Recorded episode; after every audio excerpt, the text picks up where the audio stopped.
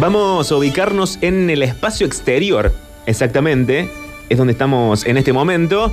Eh, hay barcos volando y flotando, no hay naves espaciales como estamos acostumbrados en la ciencia ficción, sino que hay barcos y toda atmósfera estilo edad de época victoriana en Inglaterra de esa época y se mezcla con la ciencia ficción. Esto es un subgénero de la ciencia ficción, obviamente, que se llama steampunk. No es específicamente el subgénero, pero se adapta lo, lo más parecido que se puede. Hay, por ejemplo, también un puerto en forma de luna, desde donde despegan y salen todos estos barcos hacia eh, todo tipo de aventuras. En estos tipos de ficción, en casi todas, en realidad los barcos siempre van a representar no solamente la búsqueda de la aventura, sino también la búsqueda de un futuro mejor.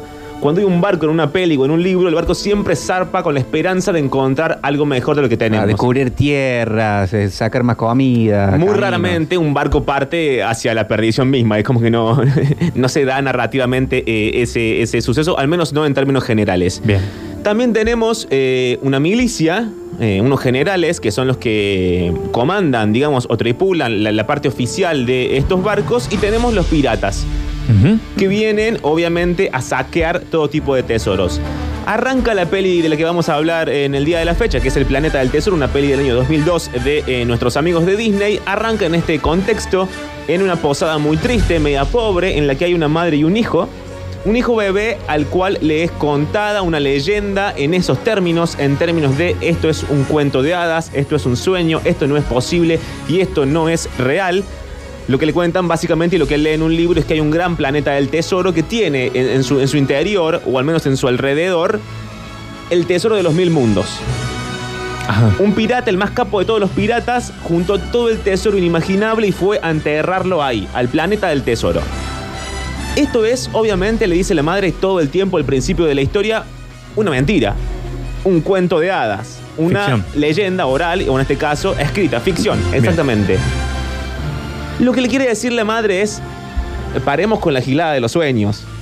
Acá tu futuro es atender la posada conmigo, ayudarme eh, en esta situación. Tu padre se fue, nos dejó solos, hace falta plata para sobrevivir. No podemos estar soñando con que vamos a navegar el espacio exterior. Bien. Un pibe, además, Jim, el protagonista, que siempre lo, lo- lo agarra la policía eh, piloteando naves que no son oficiales. Él arma sus propias patinetas solares, eh, para que se den una idea de- de en qué consiste. Y está eh, además eh, sujeto a una libertad condicional que él siempre rompe para esto mismo, para armar sus propias eh, patinetas solares y andar por, toda la, por todo el planeta sin autorización de la policía. Entonces la madre está un poco cansada. Porque dice, en un momento le dice, tenés todo para triunfar, digamos. Sos joven, tiene, no se da específicamente la edad, pero supongamos que tiene entre 15 y 17 para dar un rango más o menos. Sos joven, sos inteligente, digamos, el pibe sabe cómo funcionan todas estas naves espaciales, estos barcos y estas patinetas solares eh, a fuerza de energía de las estrellas, la sabe armar él solo. Es decir, tiene un conocimiento, si querés, mecánico de la situación, tiene un futuro posible, pero él le encanta ir en contra de eh, la ley. En ese momento aparece. mm, cae una nave espacial en la posada, una nave espacial explotada, sale una especie de tortuga gigante con un cofre, dice cuídenme en el cofre, finalmente la tortuga se muere y les dice en un momento tengan cuidado con el cyber, con el cyborg.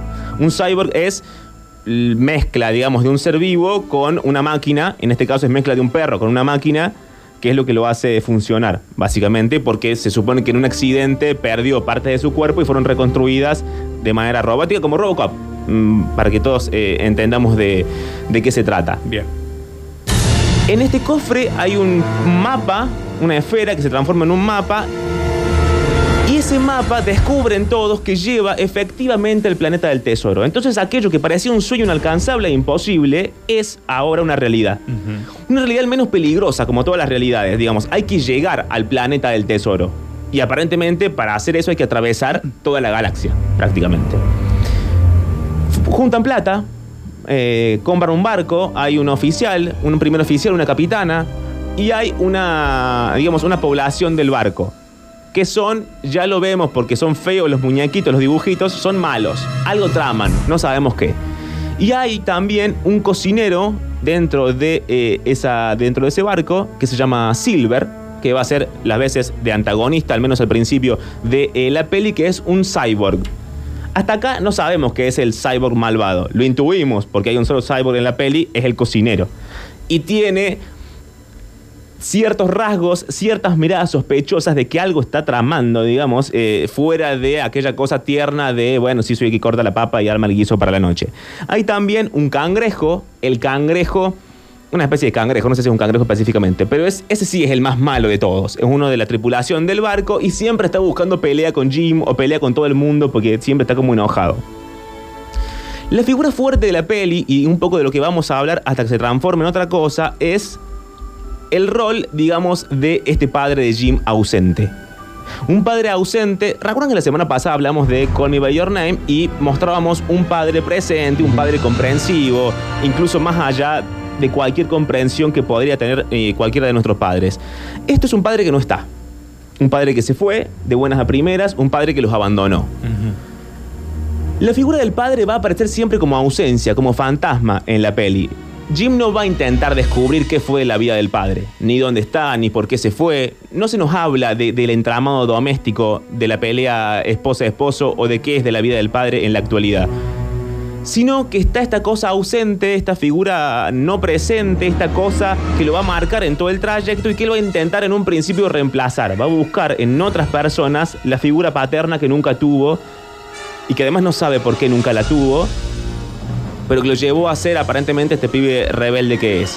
En un momento Jim se pelea con eh, esta especie de cangrejo mutante, que es el más malo de todos, y aparece el cocinero a, a tomar este rol, El del padre. el del padre. Se plantea al malvado, a Silver, al cyborg, como un padre que puede ocupar su lugar.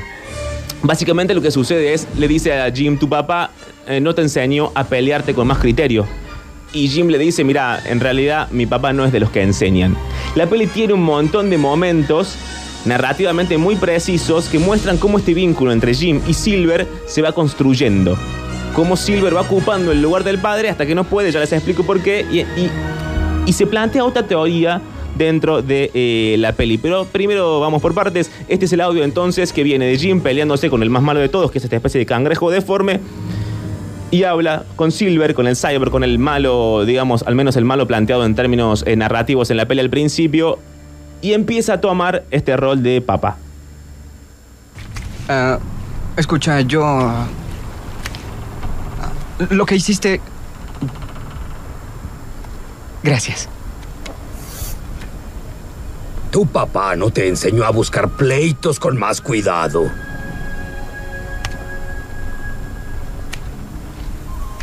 Tu padre no era de los que enseñan. No, él era más de los que se marchan para nunca regresar.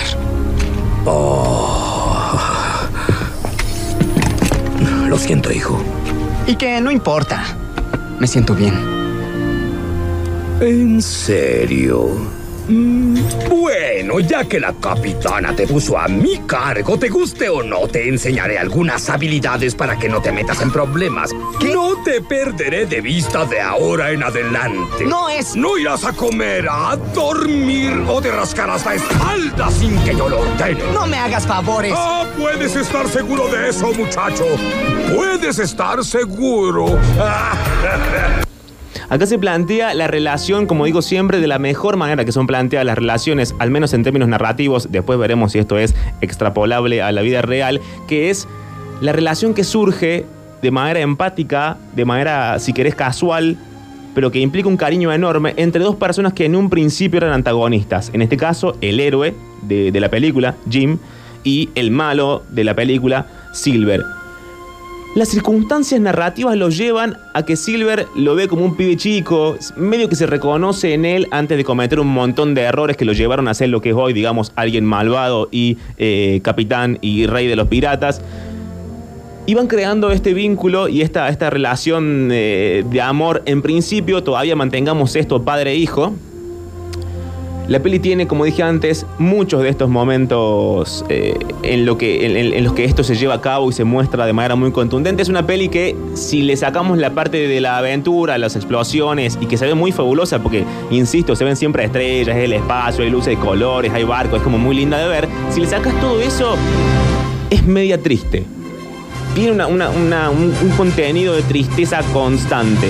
Un pibe abandonado, una madre que no sabe qué hacer con él, eh, alguien que se nos plantea como el malvado que termina siendo bueno, porque en realidad quizás en ese transcurso entre la bondad y la maldad, si es que eso es un transcurso, nadie lo entendió lo suficiente, nadie lo comprendió lo suficiente, nadie le preguntó lo suficiente, nadie se interesó por él lo suficiente y que de pronto esa persona que tenía todo y que había perdido todo y que se había transformado en el, el- el- el enemi- el- el enemigo público, encuentra a alguien y decide protegerlo. Decide meterlo bajo sus alas para que no le pase lo mismo. Decide salvarlo eh, en algún punto. El siguiente audio es un momento que a mí me gusta mucho. Yo soy fan de esos pequeños discursos que se dan también en términos narrativos y a veces, si uno sabe mm, relacionarse bien, digamos, eh, en la vida real, que son esos discursos que cambian un poco lo que creemos cierto. En este caso, se le explica a nuestro personaje principal que él tiene un buen futuro por delante, que no tiene que dejar de creer en él, que él tiene una fuerza y que eventualmente esa fuerza se va a, explotar, a desarrollar eh, en tal punto que va a poder cumplir sus sueños, pero que si se abandona ahora, que si se deja estar ahora, se va a transformar en uno más de, de la vida cotidiana. Esto, por extraño que suceda, es el malo el que se lo cuenta al bueno. No es el bueno que desde la torre de Marfil, desde la montaña del Sinaí, viene y dice, somos todos buenos, todos vamos a cumplir nuestro sueño. No, es el malo que ya habiendo recorrido todo el camino de la maldad, dice, mira, hay una posibilidad de que seas alguien especial en este mundo. Tenés que creer en vos y tenés que seguirla. Y le dice otra cosa que después no va a cumplir lamentablemente y que además Silver, el malo, sabe que no va a cumplir. Le dice a Jim, cuando esto suceda, cuando vos como la estrella que sos explotes, digamos, en una especie de supernova, yo voy a estar ahí recibiendo algo de la luz que emitas ese día. El contexto del audio, una estrella exp- explota, se transforma en un agujero negro, el barco es chupado por ese agujero negro, hay que izar las velas, cada, cada miembro de la tripulación tiene una soga atada a la cintura, el primer oficial tiene una soga atada a la cintura, se cae en un momento, Jim va a asegurar las sogas, las asegura a todas, pero el cangrejo, el malo, corta la soga del primer oficial y el primer oficial cae al agujero negro. Entonces Jim, cuestionado por toda la tripulación, dice, fallé. Creí que las había asegurado a todas, creí que por primera vez en mi vida había hecho algo útil viviendo esta aventura que siempre quise vivir y quizás no soy tan bueno como creo. Entonces aparece Silver y le dice lo que suena a continuación. No fue tu culpa, chico. Ahora estaría media tripulación dando vueltas en ese abismo si no fuera John, por... ¿no lo entiendes? Hice todo mal. Por dos segundos llegué a creer que haría algo bien al fin. Pero... ¡Ah! Es que...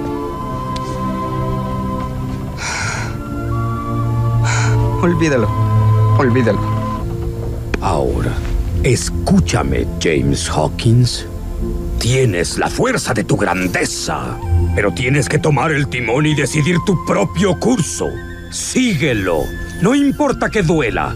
Y cuando el tiempo venga a decirte que tienes que izar tus velas y ser todo un hombre, yo espero estar ahí, recibiendo algo de la luz que emitas ese día. Inconfundible la voz de Humberto Vélez. Haciendo de, sí. Claro. del, del cangrejo. De- de En un Silver. momento hasta fue extraño.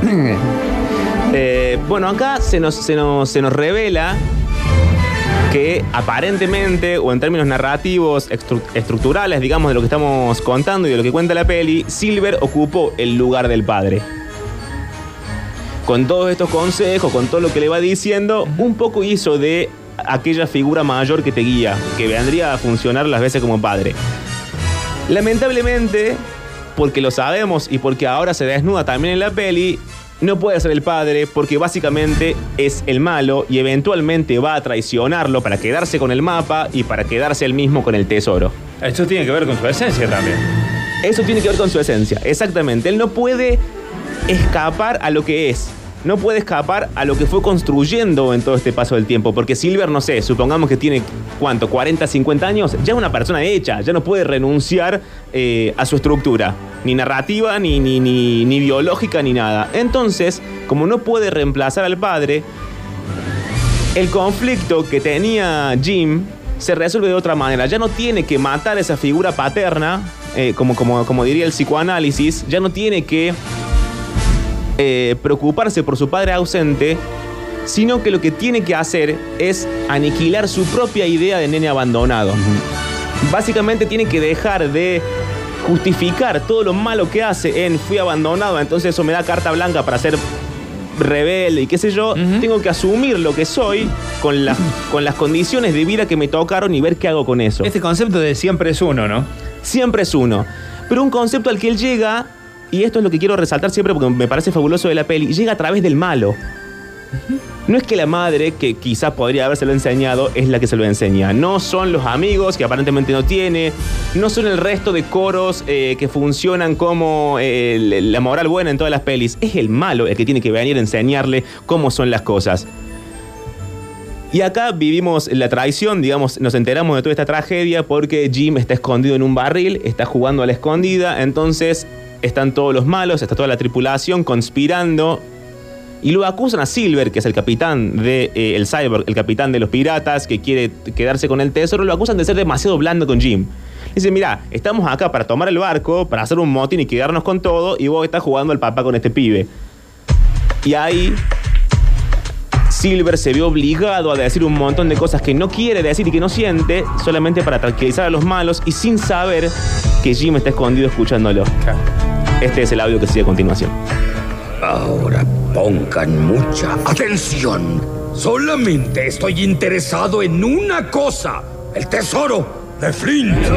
¿Creen que arriesgaría todo solo por un chiquillo impertinente? ¿Qué fue lo que dijiste? Oh, tienes la fuerza de tu grandeza. ¡Cállate! Traté de ser amable con él para distraer su atención, pero no he sido suave.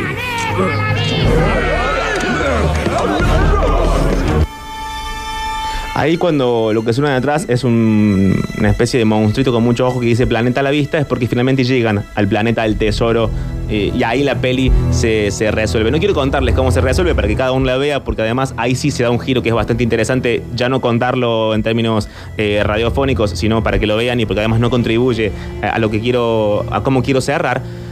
Pero en este mismo contexto de Silver ya como padre, al principio de, de la narración, Silver como la traición a ese supuesto padre que era en esto que acabamos de escuchar, quiero proponer otra teoría que es en realidad Silver como el personaje que encarna la mejor forma de amistad que uno puede tener y conseguir. Hay una nota en la revista escrita por Federico Fritelli, lo quiero citar porque si no siento que me estoy robando lo- los conceptos, que dice que así como existen asesinos seriales, existen amistades seriales. Amistades que vienen, te destruyen, destruyen todo lo que sos y lo que pensás, que te enseñan a construir algo desde un concepto nuevo y que huyen porque no pueden quedarse. Porque si Silver se quedara con Jim en la narración, se volvería uno más. Se volvería los amigos del Día del Amigo diciendo, ¿te acordás cuándo? Y repitiendo y contándote anécdotas que vos ya sabés que viviste. Para que la amistad alcance el estatus de arte, tiene que llegar, herir, construir y escapar. Esto tiene una base teórica que en, en- en- en- la actualidad tiene un pensador que es la que, el que lo lleva adelante con mayor gracia, que se llama Byung-Chul Han, es coreano. Eh, es medio choro porque tiene como 3, 4 ideas y de eso ha escrito como 5 o 6 libros, pero es bastante interesante. En uno de esos libros, que se llama La expulsión de, de lo distinto, explica cómo hemos, en base de protegernos, expulsado a cualquier persona que nos ponga en riesgo lo que creemos que somos. Entonces viene un otro y te dice, no, mira, ¿y si vos no sos lo que vos crees que sos? Si vos no sos, no sé, eh, tan progre como crees que sos. Y si vos no sos tan bueno como crees que sos porque mira esto y esto y esto. Si vos no sos ese nene abandonado que lo dejó tu papá, sino que sos mucho más que eso, bueno, lo que se plantea este autor es que en la modernidad hemos expulsado a esa gente de nuestras vidas y todos nos hemos vuelto igual de tristes e igual, eh, igual de iguales, valga la, la redundancia. Medio que nos sacamos de, del frente la gente que dice cosas que no queremos escuchar o que te contradicen. Sí, y que, y que piensa y vive y siente y puede construirnos de otra forma. En lugar de aceptar eh, a ese otro que es algo extraño, algo alternativo a lo que nosotros somos, nos, nos contentamos con juntarnos entre los cinco que pensamos lo mismo y autoafirmarnos nuestra identidad todo el tiempo. Y ese autoafirmarnos nuestra, ident- nuestra identidad todo el tiempo puede llegar a que nos estemos afirmando cosas que no son ciertas, que no son buenas y que ni siquiera son útiles para nosotros mismos. Sí, seguimos estando en, nuestro situ- en Pero el- nuestra situación de confort, digamos. Pero la única manera, y con esto cierro, dice este autor, es encontrar, y estoy- voy a citar textual, este tipo de relaciones que arrastran peligrosamente hasta el extremo, hacen que la coyuntura acrisolada se vuelva laxa, dejan detrás de sí más preguntas que satisfacción, hacen que la seguridad vacile y son desapacibles y siniestros. Pero también son indispensables. Y acá voy a pedir disculpas a las ciencias sociales porque quiero cerrar con una canción de Alex Ubago, que es una canción de la peli, que para mí ejemplifica muy bien esto, que es básicamente esta tensión que existe entre estas amistades que tienen estatus de arte, estatus de ficción, estatus de libro, de literatura, esta cosa entre dos fuerzas opuestas que están peleándose todo el tiempo y que al mismo tiempo están enseñándose. La canción se llama Sigo aquí. Les leo solamente el principio porque me parece que está esto mismo de yo no soy un montón de certezas. Soy un montón de dudas. Y desde mis dudas puedo enseñarte o puedo ayudarte a que vos dudes también de vos mismo. Y que quizás podemos dudar tanto, tanto, tanto, tanto que lleguemos a la, a la génesis de lo que realmente somos sin la superficie, sin el, el decorado, sin los brillos, Sin cascarón. sin el cascarón y, y empezar a construir desde ahí. Dice la peli, soy la pregunta del millón, siempre la interrogación, no respondas que sí porque sí. ¿Y qué, qué podrías tú decir si yo no te voy a ir? No me entiendes y nunca seré lo que esperas de mí. Jamás me vas a conocer, niño y hombre puedo ser. No me uses y apartes de ti. Hasta la semana que viene.